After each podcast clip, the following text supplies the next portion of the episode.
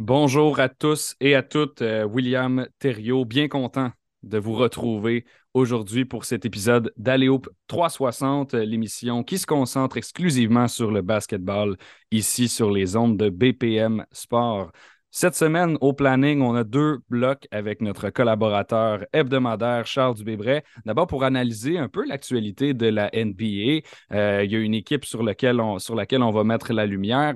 Ensuite, on va parler du tournoi de mi-saison potentiellement euh, qui va être ajouté là, au calendrier à partir de la saison 2023-2024. Donc, l'an prochain, on vous dit ce qu'il en est de ce tournoi de mi-saison. On analyse un peu ça. Et ensuite, euh, un spotlight, si je peux dire. Euh, on met le projecteur sur la course au MVP parce que, ben oui, c'est intéressant d'en parler, même s'il y a juste 25% de la saison découlée. Il y a beaucoup de joueurs qui se distinguent dans, les dernières semaines et ça, ça, ça en rend ça la rend intéressante, cette course-là. Et puis, on va terminer euh, par la suite avec un bloc basketball féminin en compagnie de David Osman qui va nous parler des jeunes Québécoises qui euh, ont effectué leur annonce euh, pour leur université NCA, donc qui vont se diriger vers les États-Unis à compter de l'an prochain. On va faire également une parenthèse sur celles qui s'y trouvent déjà et de souligner leur, leur belle performance. Donc, euh, sans plus tarder, on rejoint Charles Dubébret qui est là aujourd'hui euh, au bout du Zoom. J'aime ça utiliser cette expression-là. Euh, Charles, comment vas-tu ce matin? Ça va très bien. Ça va un petit peu nerveux. Les, les, Bleus jouent dans quelques minutes. on enregistre ça au moment où la, France se prépare à prendre le terrain. Donc, moi qui, qui y habité longtemps, qui, qui, a des enfants qui ont la nationalité française aussi, c'est toujours un, moment spécial, un match de la France en Coupe, en coupe du Monde. Donc, on, va, on va suivre ça de près et, euh, aller les Bleus. Donc, euh, j'ai mis un, avertissement s'il euh, y a des exclamations à un moment aléatoire, c'est sûrement un but de la France dans, cette chronique. Charles, on voulait mettre un peu de lumière sur ce qui se passe à la Nouvelle-Orléans, les Pelicans. actuellement, lorsqu'on regarde le classement dans la conférence de l'Ouest, possède une fiche de 14 victoires et 8 défaites. Et ça, ça leur donne le troisième rang à égalité avec les, Nuggets de Denver qui sont classés juste au-dessus. Troisième rang pour les Pelicans sur 15 équipes dans la conférence avec euh, quand même une vingtaine de matchs de jouer. Euh, c'est pas. Bon, ça veut pas dire toute la. C'est pas représentatif de toute la saison, mais c'est un bon pas, c'est un bon premier pas pour cette équipe-là. Euh, qu'est-ce qu'on peut, qu'est-ce qu'on peut retirer de ce qui se passe chez les Pelicans? Ben, déjà, l'échantillon, il commence à être assez grand. Hein. C'est 22 matchs, donc euh, toutes les tendances des 5-10 premiers matchs de l'année, ça peut changer vite. On l'a vu dans le cas des Spurs. Hein. Les Spurs étaient 5-2 à cette match, puis euh, la tendance est complètement inversée. Donc, on dit souvent dans le, dans le jargon NBA, si tu parles à, des gens dans des équipes, que c'est 20 matchs l'échantillon qui est, représentatif. Donc, euh, maintenant, après 22 matchs, de voir les Pélicans là où ils sont, ça confirme un peu ce qu'on disait d'eux en, début de saison. Moi, je me rappelle, je leur avais prédit la huitième place dans l'Ouest, mais je disais que c'était une huitième place avec euh, une, grande variance potentielle parce que j'étais peut-être pas confiant de les mettre plus haut que ça à cause de la santé de Zion Williamson. Et ça, c'est toujours vrai parce que si, si Zion en venait qu'à se blesser, je pense que ça change beaucoup la donne pour eux. Mais qu'avec un Zion Williamson en santé, qui, est un, des, meilleurs joueurs de l'NBA, un des 20 meilleurs joueurs sans aucun doute, euh, avec des, co-stars autour de lui qui sont Brandon Ingram, CJ McCollum, que quand ton quatrième meilleur joueur, c'est Jonas Valanciunas, ils sont allés chercher par le repêchage, puis même par la voie du, des, joueurs non repêchés, des spécialistes défensifs comme Herb Jones, comme euh, José Alvarado, on a de la profondeur sur notre banc aussi. Larry Nance leur permet de jouer un style de basket différent euh, à la position de centre en ayant un centre plus euh, athlétique, plus mobile que Valanciunas quand ils ont besoin. Trey Murphy, tireur à trois points, fait une bonne saison pour eux. Najee Marshall, c'est une autre pièce. Tyson Daniels qui a été repêché dans le top 10.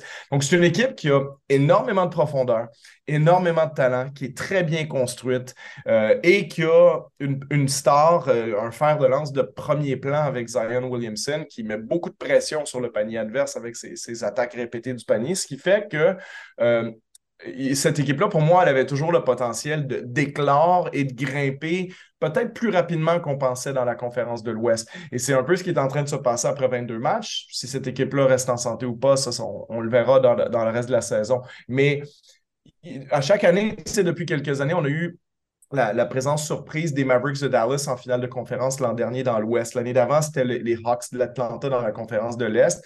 Dans une saison où il y a des incertitudes dans la conférence de l'Ouest, on a eu un début lent des Warriors avant que ça, ça redémarre un peu mieux. Mm. Euh, on ne sait pas trop ce qui se passe avec Jay Crowder. Il y a des blessures à Phoenix, même si Phoenix performe très bien pour l'instant. Euh, Kawhi Leonard, Paul George, c'est toujours une espèce d'éternel point d'interrogation avec les Clippers. Donc, une année où il n'y a pas de point d'interrogation, si les Pélicans, c'était l'équipe qui se faufilait jusque vers une finale de conférence, par exemple, euh, peut-être qu'il ne faut pas s'en surprendre. C'est une équipe qui a ce profil-là. Maintenant, ils peuvent aussi perdre en première ronde. Je ne suis pas en train de leur prédire une demi-finale, mais mm-hmm. euh, je pense que les Pélicans, c'est une équipe qui a, le talent, la profondeur nécessaire pour aller loin quand tout le monde est là. Euh, et L'autre indicateur qui me dit ça en ce moment, c'est que c'est une équipe qui est en ce moment classée sixième en attaque, en 115,7 points par 100 possessions, euh, et troisième en défense, à 109,2, ce qui leur donne donc le différentiel entre les deux, ce qu'on appelle le net rating, euh, plus 6,5, c'est quatrième de l'NBA en ce moment. Donc, ils sont top 6 en attaque, top 3 en défense et donc top 4 euh, overall entre les, deux. Euh, ce qui te dit qu'ils sont très bons des deux côtés du terrain. Ça, c'était pas prévu parce qu'on les prévoyait très bons en attaque, mais c'est pas une équipe qui a des grandes, grandes qualités défensives. Mais il semble que euh, la chimie soit en train de prendre là-bas. puis on le voit aussi par le résultat récent en 8 victoires à leurs 10 derniers matchs. Donc, c'est une équipe qui est en, pleine ascension. Pardon. Donc, non, les Pélicans, moi, j'aime beaucoup comment ils sont construits. Puis je suis assez optimiste pour eux pour la suite des choses. Quand tu regardes leur, euh, leur fiche euh, en, termes de joueurs, les statistiques de l'équipe, euh, tu vois qu'il y a six joueurs qui dépassent la dizaine de points par match. Et non, les points par match, ce n'est pas la seule indication, mais ça donne quand même un indice que, hey, euh, il y a différents gars qui sont capables de produire là, cette saison. Ces gars-là en question, bon, vous l'avez deviné, Zion, Brennan Ingram, CJ McCollum d'abord, ça c'est le, Big Three. Puis tu as Valanciunas qui suit avec Trey Murphy et Herb Jones, là, donc, euh, que, tu, as mentionné tout à l'heure. Euh, à, part, à part Zion, qui serait, selon toi, la clé chez les Pelicans pour connaître du succès à long terme, c'est-à-dire sur toute la saison régulière? Ben, je pense que la première partie de ta phrase, à part Zion, est importante parce que Zion, c'est celui qui place tous ces joueurs-là dans le rôle qu'ils doivent avoir dans une équipe de premier plan. Parce mhm. qu'on l'a vu l'année dernière, cette équipe-là, ils ont été intéressants. Ils ont fait une belle série de premières rondes contre les Suns de Phoenix. Ils se sont bien battus en reposant sur les épaules, les épaules de Brandon Ingram. Mais reste que si ton meilleur joueur, c'est Brandon Ingram, que ton deuxième meilleur joueur, c'est CJ McCollum, tu es probablement une équipe de première ronde en séries éliminatoires dans la NBA. Tu n'es pas plus que ça. Ce qui décale tout le monde, quand ton, ton meilleur joueur revient ou se rajoute à l'équation, comme Zion, c'est que ça pousse tout le monde d'un rôle vers le bas. Donc là, mm-hmm. Brandon Ingram devient ton deuxième meilleur par rapport au deuxième meilleur de l'équipe en face. CJ McCollum, il devient ton troisième meilleur par rapport. Donc, on l'a vu, CJ McCollum, pendant des années, c'était le deuxième meilleur joueur des Trailblazers. Mais les Trailblazers, à part euh, une saison, c'est pas une équipe qui a fait des très longues séries éliminatoires en général. C'était la limite de cette équipe-là. Donc, euh, pour répondre donc à la question, Brandon Ingram, c'est clairement, à mon avis, le, deuxième morceau le plus important parce qu'on va lui mettre le ballon dans les mains. C'est un joueur qui a, une belle force de créativité euh, sur, le, sur le plan offensif, en attaque. il y a de la taille aussi, donc quand c'est important de se créer des tirs difficiles en fin de match, qui vont souvent être des tirs mi-distance, il y a cette habileté-là, il y a la taille nécessaire pour les prendre par-dessus les joueurs de l'autre équipe.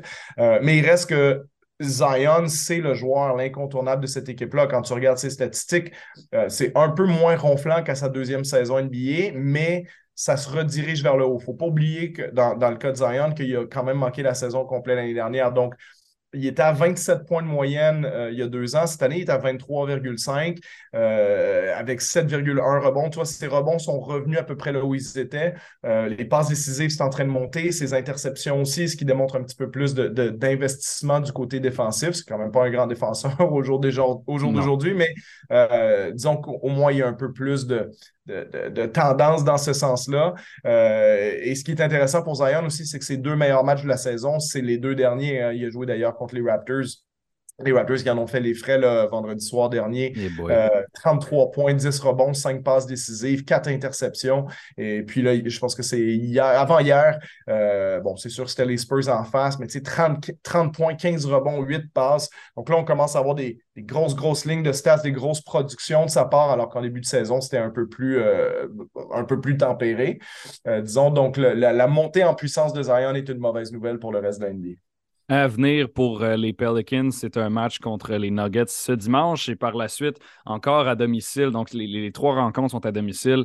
Mercredi, euh, une visite des Pistons de Détroit. Vendredi, ce sont les Suns qui viendront les rencontrer. Donc, Charles, je voulais parler du tournoi de mi-saison. Euh, c'est quoi ça pour ceux qui l'ont pas, qui, qui, en ont pas encore entendu parler? Ça fait quelques fois là, que ça fait l'actualité, ce, ce tournoi de mi-saison-là. Mais en fait, la NBA compterait réduire de deux matchs la saison régulière de 82 à 80 et euh, intégrer huit formations à un tournoi de mi-saison.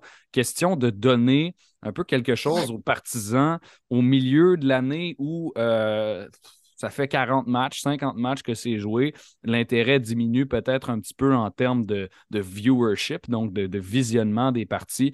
Euh, c'est un peu un incitatif là, pour continuer de, regarder. Je, voulais peut-être que tu nous parles un peu de, ce tournoi-là et, de globalement ce que, ce que tu en pensais. Est-ce que ça devrait être intégré, oui ou non, parce que ce n'est pas encore officiel euh, à l'heure actuelle.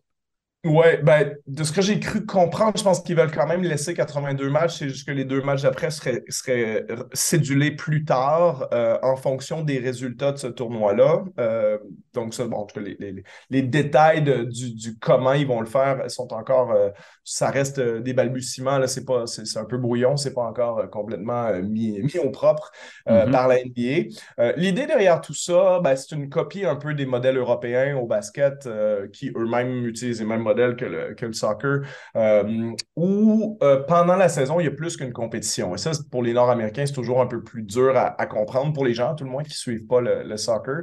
Euh, par exemple, une équipe qui joue en France au basket, en Europe ou dans n'importe quel pays, ben, elle va jouer sa compétition domestique. Les matchs sont en général un par semaine, donc le samedi ou le dimanche.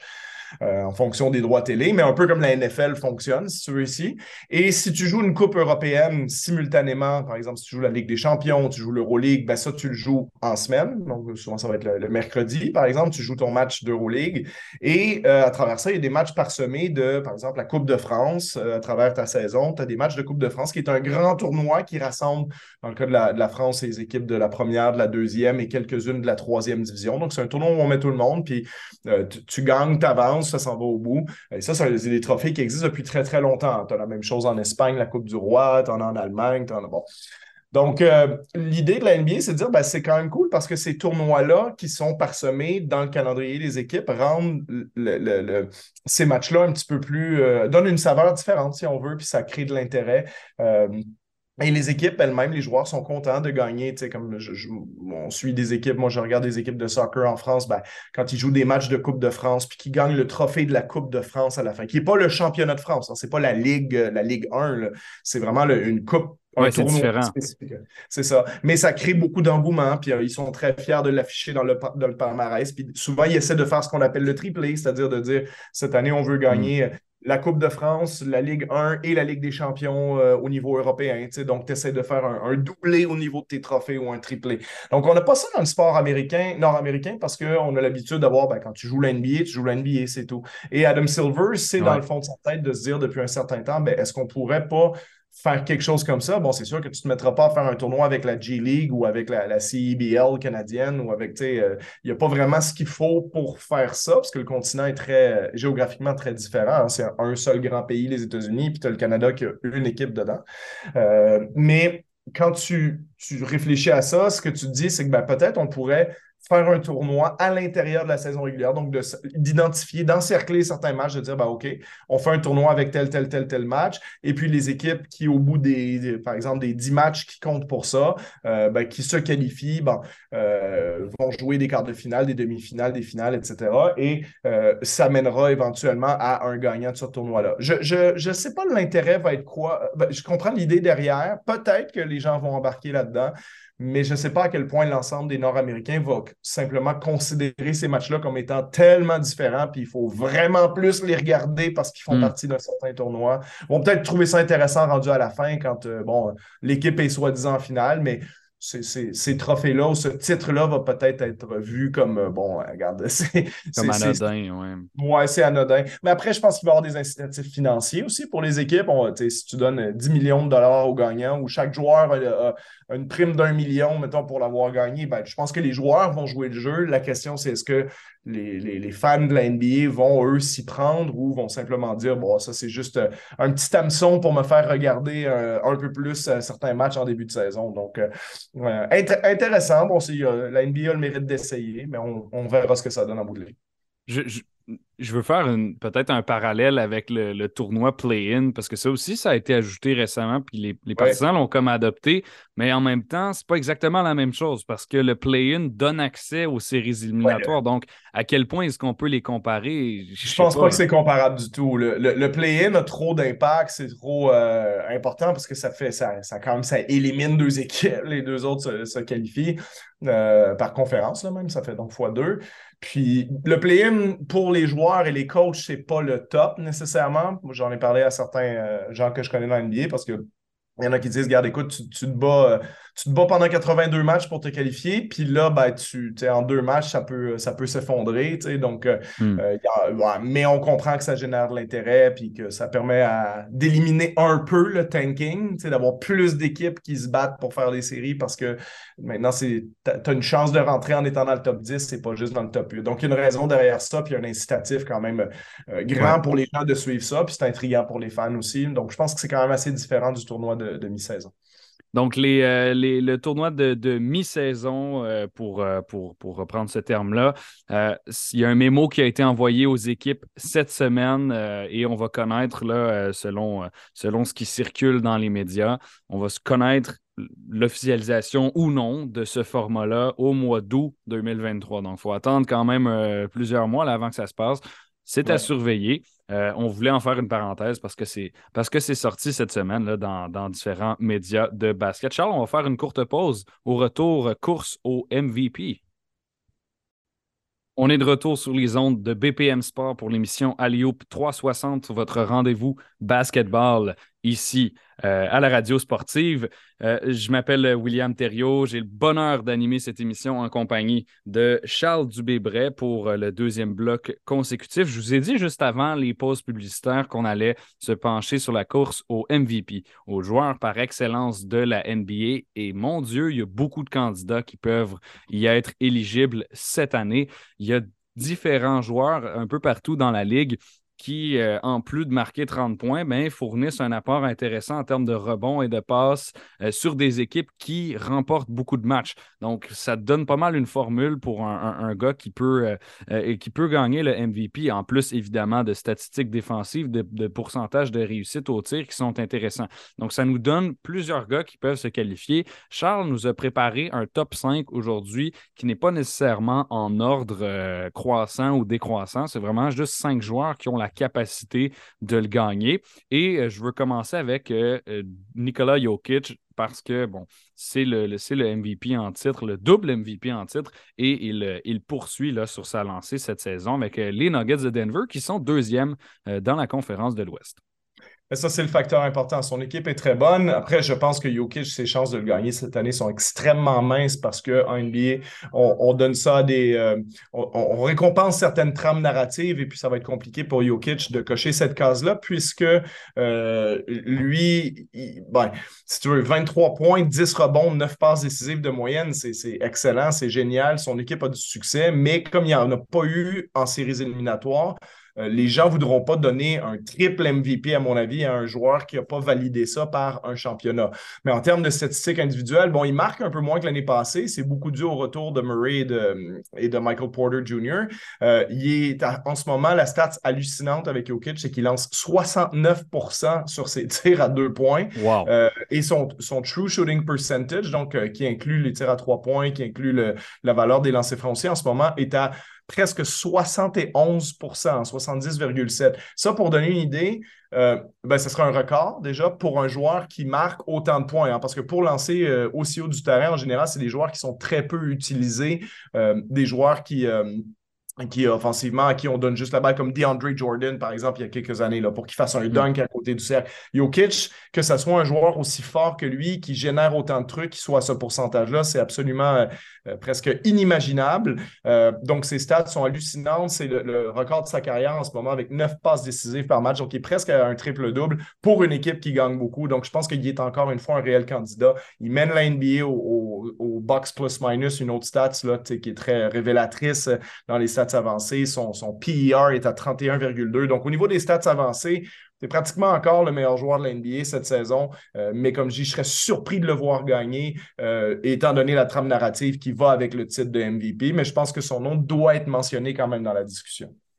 Stephen Curry, maintenant, il en a aussi deux à son palmarès, incluant le, le seul unanime, hein, on s'en rappelle de l'histoire en 2015-2016.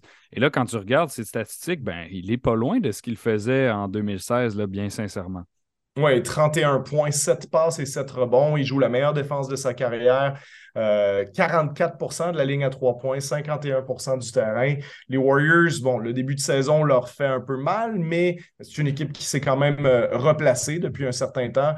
Euh, donc, en fonction du de, du nombre de victoires que vont tenir les Warriors, Curry va être là parce qu'il a été clairement un des deux ou trois euh, meilleurs joueurs de la NBA euh, depuis le début de la saison. Donc, euh, Steph Curry, clairement, doit être mentionné. Après la question, est-ce qu'on récompense encore une fois un joueur qui l'a déjà gagné plus que les prochains dont on va parler, des gars comme Luka Doncic? Mais pour l'instant, je pense que Steph Curry, on peut faire un vrai cas pour lui pour dire que ça a été le meilleur joueur depuis le début de la saison 2022-2023.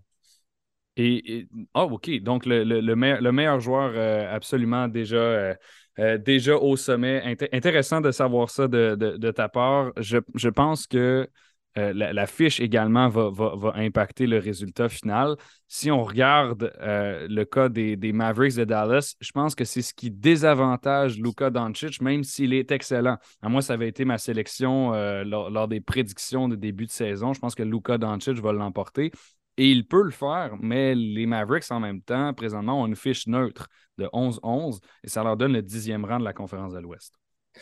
Oui, exactement. Luca, pour moi, c'est le troisième qui rentre dans la discussion. Euh, qui a eu la, qui a la meilleure saison en ce moment depuis le début de l'année?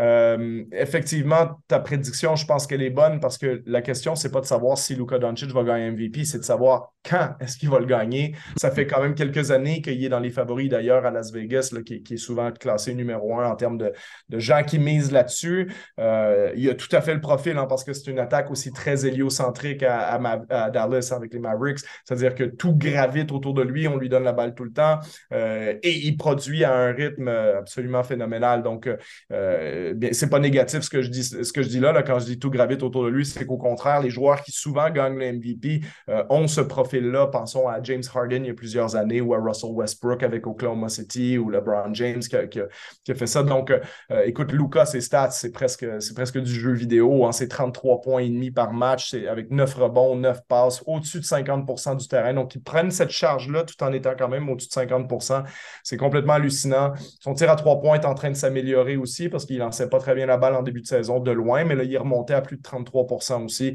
Euh, et, malheureusement, il souffre du fait qu'il y a, avec le départ de Jalen Brunson, on n'a pas beaucoup autour de lui à Dallas. Donc, moi, je, je soupçonne que ce que Dallas nous montre en ce moment, c'est ce qu'ils sont et c'est ce qu'ils vont être, à mon avis, pour peut-être toute la saison. Donc, le fait qu'ils soient 11-11, euh, je pense que c'est potentiellement une équipe de 500. Ça peut jouer contre lui parce que dans, pour d'autres candidats, Tatum, Antetokounmpo, ça gagne beaucoup, beaucoup de matchs. Jokic, qu'on mentionnait juste avant, les Warriors qui ont eu un mauvais début, mais ça s'est replacé depuis. Si ça continue à être plutôt de une équipe qui gagne 7 matchs sur 10 d'ici la fin de la saison, ben peut-être que le gap de victoire et la présence aussi, parce que des fois, par exemple, les Suns, on peut parler de Booker un peu si on veut, mais pour moi, Booker n'est pas nécessairement un vrai, vrai candidat MVP, peut-être au même titre que certains autres. Euh, j'ai peut-être tort hein, quand je dis ça, mais, euh, mais il y a beaucoup d'équipes fortes qui ont des vrais candidats. Donc, quand tu arrives avec la candidature de Doncic, un Doncic dans,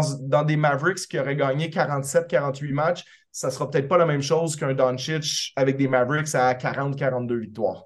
Et de, dans, dans l'histoire récente, donc dans les dernières saisons, on a tendance aussi à favoriser les, les, gens qui réussissent, les, gens, les joueurs, les athlètes euh, qui, réussissent bien. Donc, j'ai remarqué, moi, cette tendance-là dernièrement. Donc, à, à 500, euh, une fiche neutre pour les Mavericks, ce serait étonnant de mon côté qu'on voit un Doncic qui remporte le MVP, même si c'est ce que j'avais prédit en début de saison. Donc, ça va être à surveiller. Il y en a encore deux dans ton top 5 euh, dont tu n'as pas encore parlé, mais tu les, tu les as mentionnés brièvement. Le premier s'appelle Jason Tatum. Et oui, il est rendu à ce statut-là dans sa carrière. Euh, ça fait, bon, euh, quelques saisons qu'il est dans la NBA, repêché en 2017. Et là, il dépasse la trentaine de points par match. Ça fait deux ans qu'il est All-NBA. Euh, il joue pour la meilleure équipe actuellement, les Celtics de Boston. Euh, il commence à avoir beaucoup d'arguments en sa faveur, là, M. Tatum. Ben, Tatum, l'argument, c'est souvent l'argument de ceux qui ne veulent pas se casser la tête, hein, qui disent euh, le meilleur joueur de la meilleure équipe, c'est qui? si tu veux simplifier. Puis là, tu te demandes, est-ce que ce joueur-là pourrait le mériter? Euh, quand tu regardes son cas statistique, ben, Tatum, c'est 31 euh, points, 8 rebonds, 4 passes par match. Les pourcentages sont bons, 48% du terrain, 35 de 3 points. Donc, euh, et un bon niveau défensif aussi pour une équipe qui, qui, marche sur la NBA. En ce moment, 18 victoires, 5 défaites. Donc, oui, Tatum, puis Tatum, il y a un profil aussi de, de MVP, c'est-à-dire qu'on le sentait venir dans les premières années de sa carrière avec le, développement, son avènement l'année dernière sur la première équipe d'étoiles en NBA, ben que c'est l'étape naturelle pour lui, rendu à 24-25 ans, c'est d'être dans cette discussion-là. C'est celui qui a probablement dans l'ensemble les moins bonnes stats avancées, les moins bonnes stats d'impact sur le jeu. Ça ne veut pas dire grand-chose, mais ça veut aussi dire que les Celtics ne gagnent pas que grâce à Jason Tatum, ils gagnent parce qu'ils ont une très bonne équipe autour de lui, mais ça n'enlève rien à Tatum qui, pour moi, a vraiment pris un gros pas en avant depuis l'année dernière. Euh, c'est très, très beau de le voir aller. Il n'y a pas beaucoup de joueurs euh, offensivement que je préférerais avoir dans mon équipe que Jason Tatum. Mais simplement dire, il n'y a, pas peut-être euh, l'impact de rebond, de passes décisives comparable à certains des joueurs qu'on a mentionnés avant, mais il reste que quand tu es le meilleur joueur de la meilleure équipe, tu vas être fortement considéré. Et je pense que si c'était voté aujourd'hui, je pense que lui remplit beaucoup de, coche beaucoup de cases de la trame narrative que ça prend pour être un MVP. Je ne serais pas surpris si c'était lui le gagnant, si c'était voté aujourd'hui. Il va peut-être pas le gagner en bout de ligne après 82 matchs, mais euh, j'ai une question pour toi, Charles. Il a 24 ans. C'est sa sixième saison dans la NBA. Est-ce qu'on peut lui poser la même question que Luka Doncic, c'est-à-dire quand est-ce qu'il va le gagner dans sa carrière? Est-ce que c'est ce genre de joueur-là qu'on pense qu'il va en avoir un? C'est-à-dire, il est 50-50 pour moi. Tu sais, ces genres de joueurs. Doncic, pour moi, ça paraît une évidence que ça serait vraiment surprenant qu'il prenne sa retraite sans en avoir gagné un. Euh, Tatum, de par son profil plutôt euh, scoreur et un peu moins, entre guillemets, joueur complet. Je dis entre guillemets parce qu'il est relativement complet quand même. Il prend 8 rebonds par match, il, joue bien défensivement. Mais c'est pas un joueur qui, a, par exemple, 12 rebonds par match pour aller avec ses points comme un Yanis, comme un Joel Embiid, comme un Jokic l'année dernière, euh, ou alors un 9-10 passes décisives par match comme d'autres.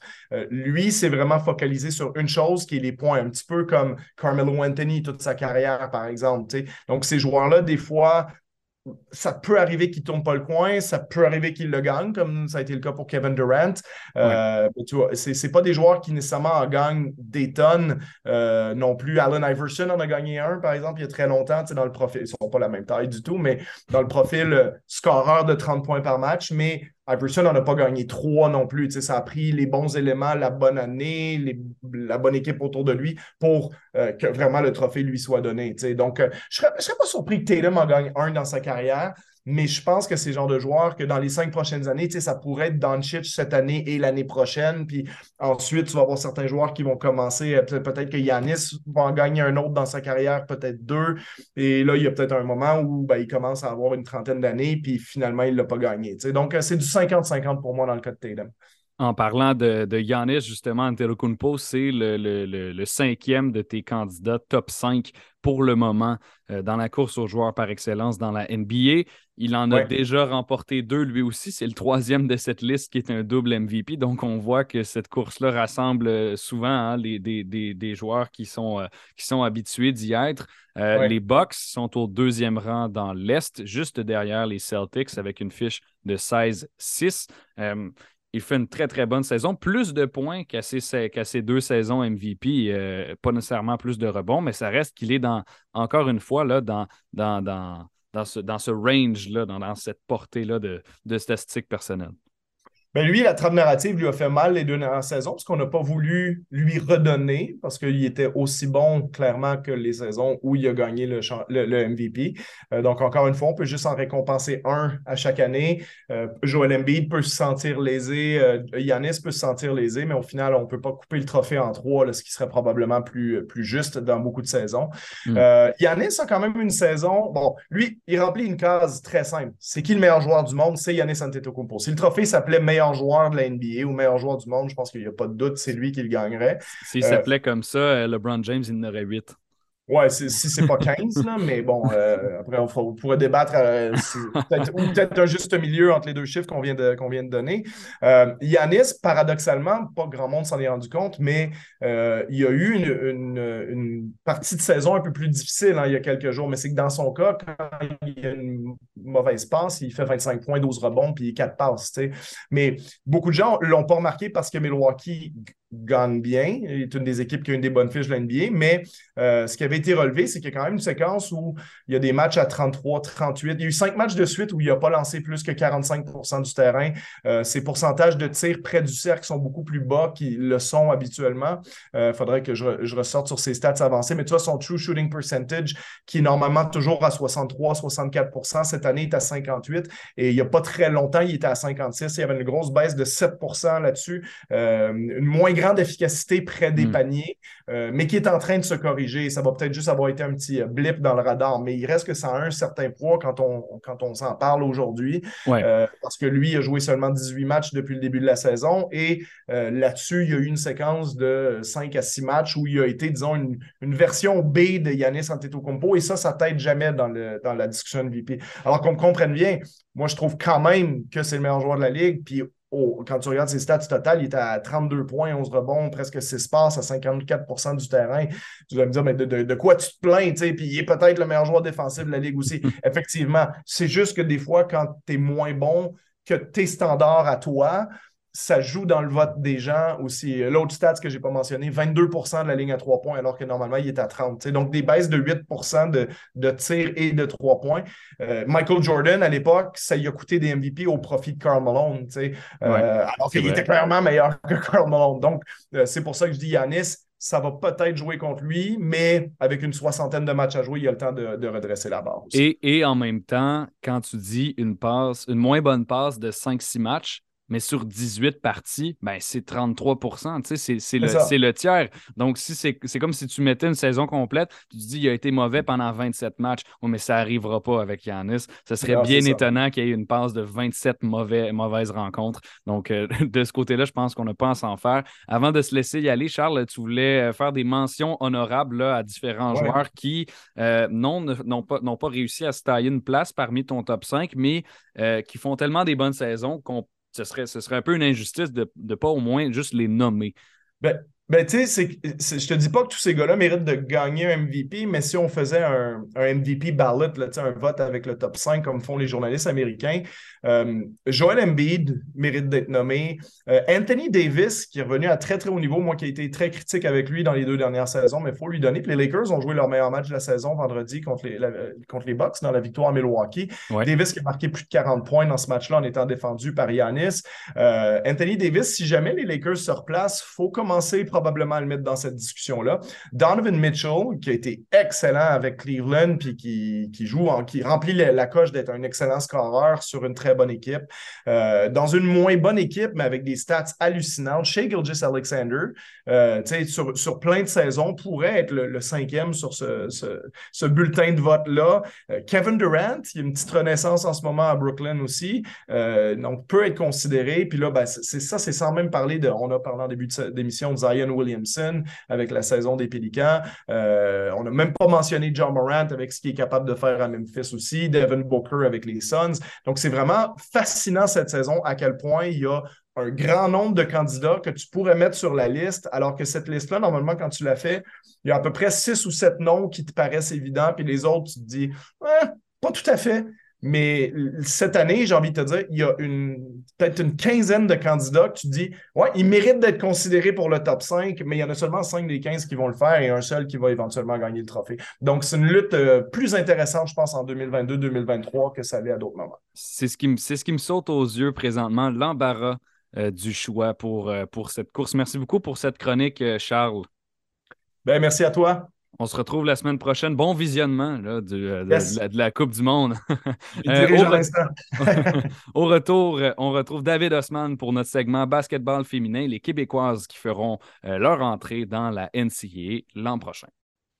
Et voilà, c'est déjà la fin de cette émission. Dernier segment, ça passe vite aujourd'hui, je trouve. On va retrouver David Osman, que vous avez déjà entendu euh, à plusieurs reprises à l'émission. Vous le savez, euh, si vous êtes des réguliers, que c'est notre spécialiste de basket féminin.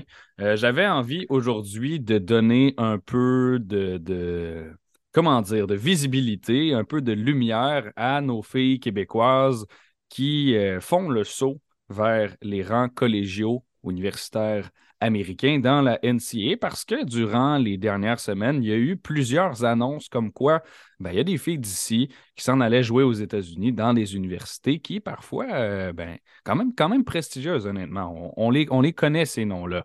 Euh, donc, j'ai envie de mettre la lumière sur elles avec David et également faire une parenthèse sur celles qui jouent déjà pour euh, saluer leur performance. David, il est là au bout du Zoom. Comment, comment ça va, David?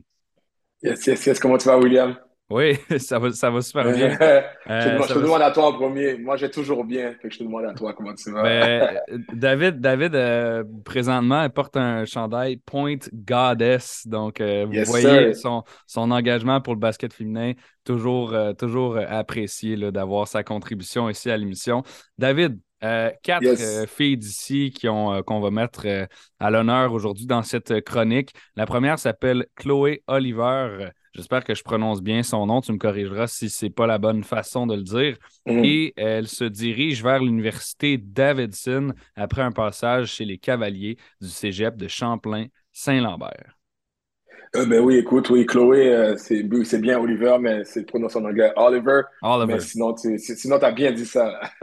Merci. mais, euh, mais, mais, oui, écoute, de Champlain avec George Germanos, qui est un excellent entraîneur. c'est une fille qui a eu un très beau parcours, je dirais, Chloé Oliver. Elle a dominé au niveau du secondaire, même maintenant au niveau du collégial. elle a de belles statistiques. Puis ils sont premières. Donc euh, vraiment, Champlain-Saint-Lambert sont sept victoires en zéro défaite. Et elle, après euh, ces années à Champlain, se dirige à Davidson. Davidson, j'ai pas besoin de vous le rappeler, toutes les mordus euh, de la NCA se souviennent d'une personne qui a joué à Davidson, qui s'appelle Steph Curry. et lui a fait la pluie et le beau temps là-bas. Donc, Chloé Oliver s'en va quand même dans une, dans une grande université où il y a un, un, ancien comme Stephen Curry. Donc, c'est possible pour elle, pendant qu'elle pratique, pendant qu'elle joue, de voir Stephen Curry arriver, venir voir un match ou une pratique. Donc, vraiment, euh, c'est une très grande université. Donc, vraiment, chapeau à Chloé. Quand tu, quand tu nous parles de style de jeu, euh, Chloé, est-ce que tu peux nous la décrire de ce côté-là? Ben, écoute, ces statistiques, euh, c'est du 12,3 points par match, 5,8 rebonds par match, 2,7 euh, passes décisives, aide et 2,3 vols de ballon. Donc, tu vois que c'est euh, une fille qui est super intense, qui, qui, est capable de scorer, de prendre des rebonds en plus, de passer le ballon. Et moi, Chloé, tout le monde qui la connaît, on sait tous que son énergie et son intensité défensive, c'est vraiment difficile à matcher. Elle est vraiment intense. Donc, Chloé, c'est on pourrait dire que c'est la vraie définition là, d'une point guard. Là. Elle est vraiment intense, vraiment présente pour ses coéquipières. Et j'ai été voir une de sa dernière partie, puis une de ses joueuses a fait un lay-up, puis elle est sortie du banc. L'autre équipe a pris un temps mort. Elle est sortie du banc, elle criait, elle était tellement intense. Puis c'est pas elle qui a scoré, mais c'est juste, c'est ce genre de joueuse là, mm-hmm. là. Donc, sincèrement, là, super joueuse que Chloé.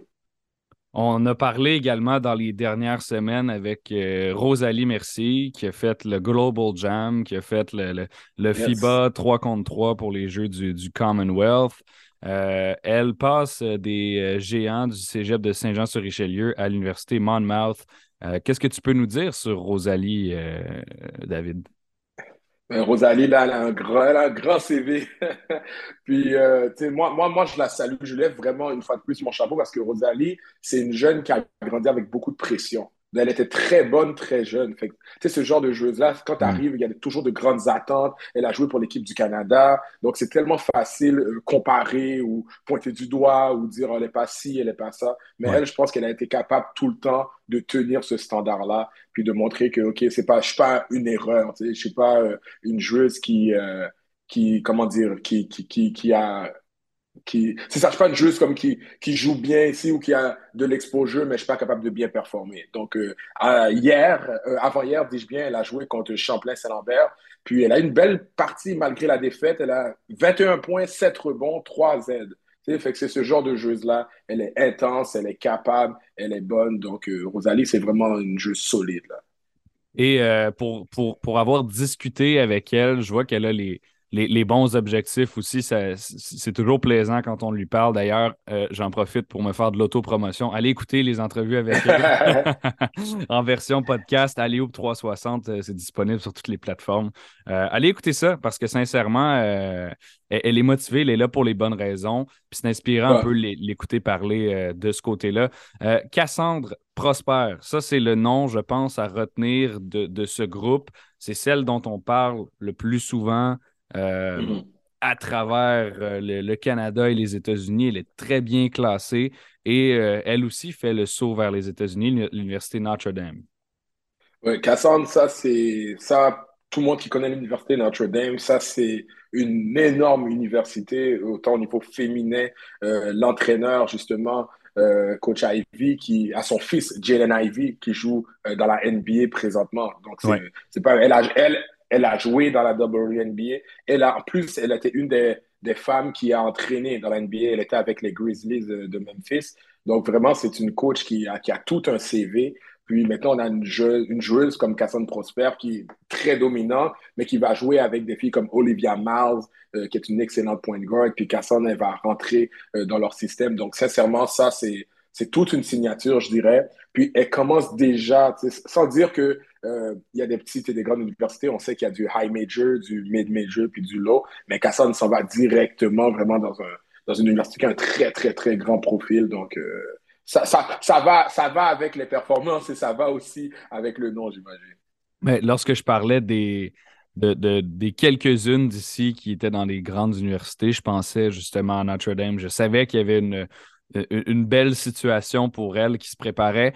Euh, j'ai envie de te demander, David, euh, à quoi est-ce que tu peux t'attendre, à quoi est-ce qu'on peut s'attendre de façon globale de Cassandra Prosper dans les rangs de la NCAA?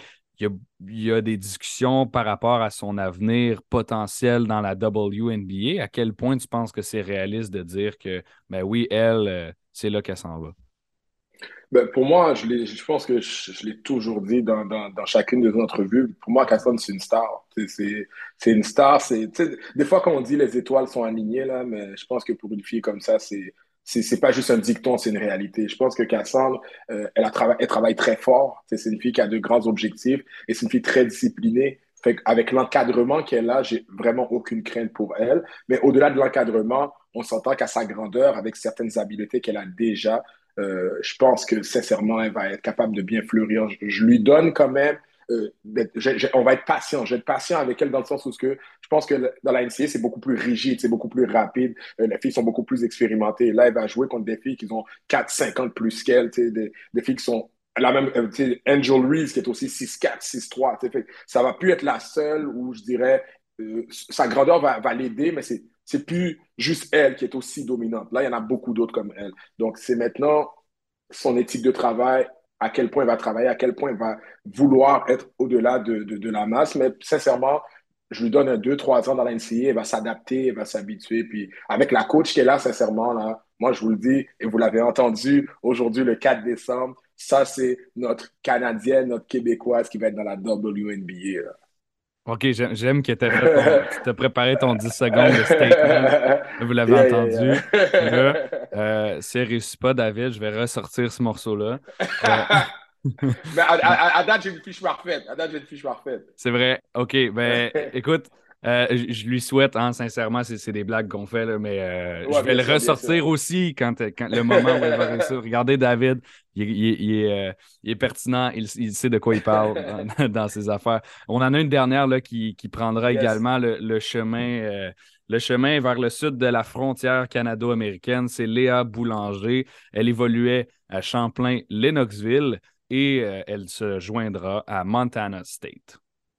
Oui, Léa, Montana State, c'est une belle signature, surtout pour euh, le programme de Lennoxville. Euh, Léa, c'est une grande joueuse. Elle, est grande, elle, a une belle envergure, tout ça.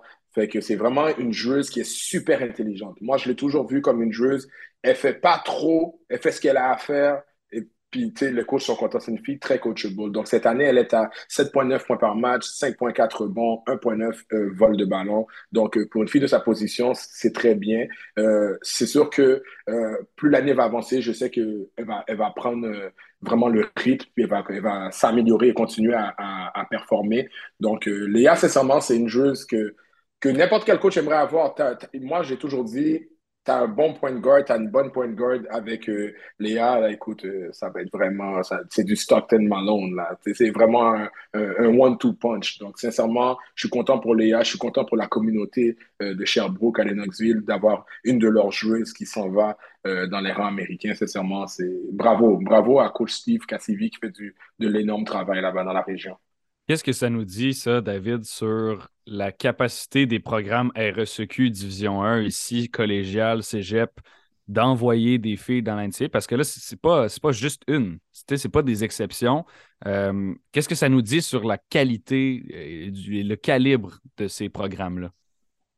Ben, on a, de très bons entraîneurs. On a de très bons entraîneurs. Puis moi, j'ai toujours dit que euh, les entraîneurs du secondaire aussi du sérieux boulot parce que ces, jeunes-là, ils viennent de quelque part. même si tu viens euh, t'engager à Montmorency, mais avant de jouer à Montmorency, tu jouais quelque part au secondaire. Donc vraiment, euh, je donne une, vraiment un bel, bel, bel applaudissement euh, aux entraîneurs du secondaire qui font, ce comme on dit en anglais, le dirty work puis c'est les, les, plus grandes institutions qui ont la reconnaissance alors que les filles ont travaillé depuis très jeune. Mais pour revenir à ta question, au niveau du, du, collégial, moi je pense qu'on on, s'enligne euh, vers la bonne direction. C'est bien qu'est-ce que les, les, gens comme George qui, qui amènent des équipes ontariennes pour, pour vraiment voir c'est quoi le calibre, pour jouer contre elles.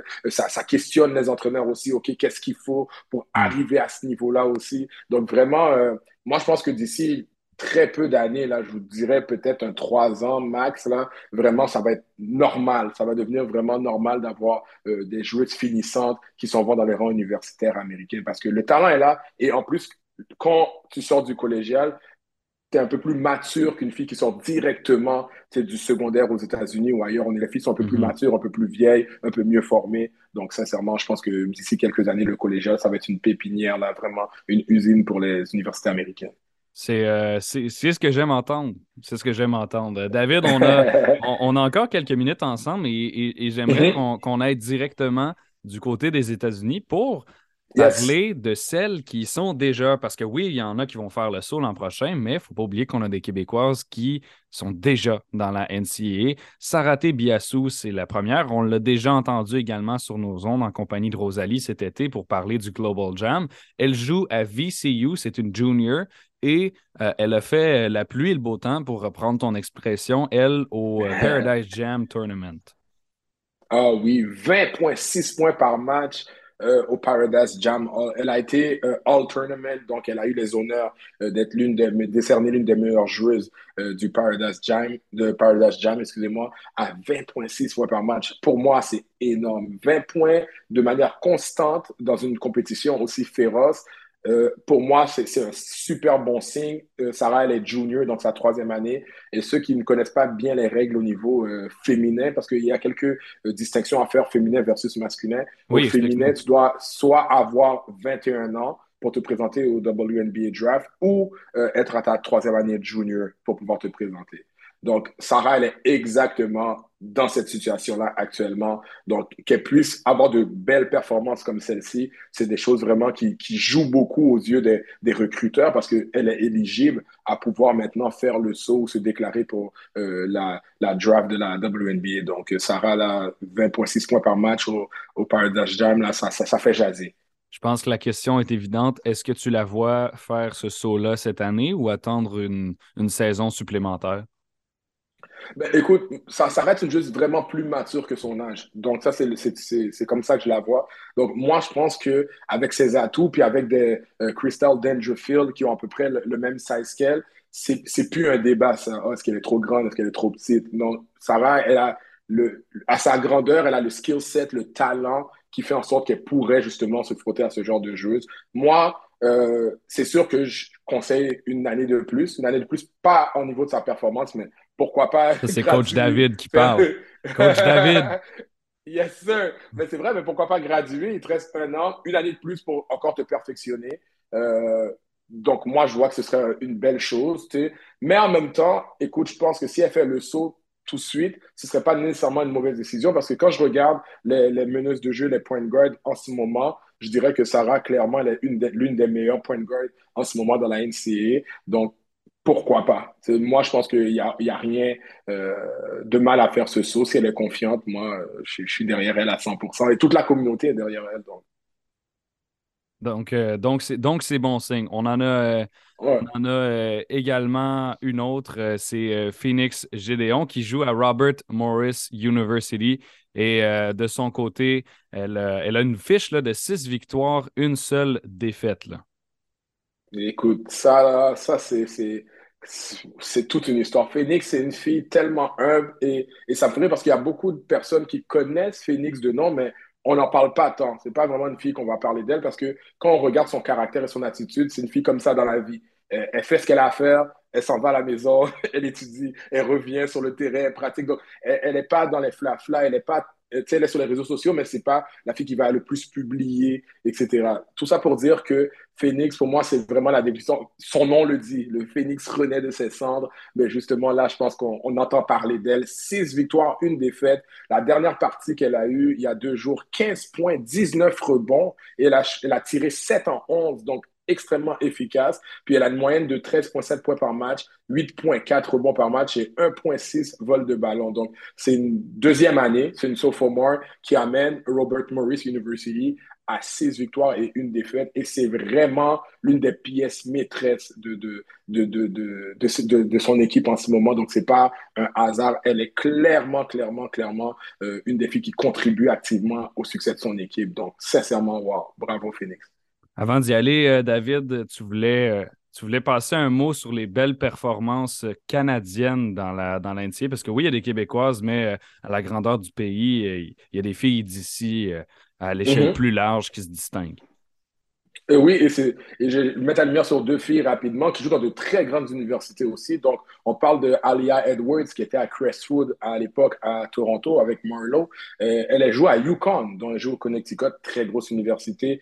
14 euh, points, 10 rebonds. Et ensuite, il y a Yvonne et Jim qui joue aussi à une très grande université qui est Gonzaga. Et elle, elle a une très belle performance aussi de 19 points et 9 rebonds. Donc vraiment, c'est deux filles très imposantes. On parle de deux filles de 6-5, 6-4. Donc, euh, on, on va pas se mentir, c'est un atout important au basketball, surtout au basketball mm-hmm. féminin. Donc, euh, vraiment, c'est de belles performances de, de, de, de, joueuses canadiennes. Donc, on parle des Québécoises, mais on encourage aussi euh, le, la, grandeur du pays. Ben écoute, David, c'est tout le, c'est le, le, temps qu'on avait aujourd'hui pour parler des, euh, des performances, euh, des performances canadiennes, des, des nouvelles québécoises. Euh, je suis bien content que tu aies été de passage à Léo 360. Je te remercie et puis on se retrouve là dans les prochaines semaines, prochains mois pour en rediscuter. tu sais déjà n'importe quand. Merci encore à toi de m'avoir la radio. Donc, ça me fait un grand plaisir. À très bientôt. À très bientôt, David. Euh, je m'appelle William Thériault. Ça m'a fait très plaisir d'animer cette émission. Comme à chaque semaine, parler de basket avec euh, mes intervenants. C'est toujours un plaisir. Pour ceux qui nous écoutent aussi, euh, j'espère que c'est que, c'est intéressant d'avoir une heure entièrement consacrée au basketball ici à BPM Sport. J'aimerais remercier David Osman, que vous venez d'entendre, chroniqueur que vous pouvez lire sur notre site, allez360.com également, euh, qui est entraîneur de basket, et Charles Dubébré, évidemment, euh, un entraîneur de basket. Vous connaissez, vous connaissez son parcours et euh, on, le retrouve chaque semaine ici, donc bien content de le compter parmi les voix que vous entendez à cette émission. Ça a été un plaisir de le faire. On se retrouve la semaine prochaine, même heure, même poste, PPM Sport, 15h.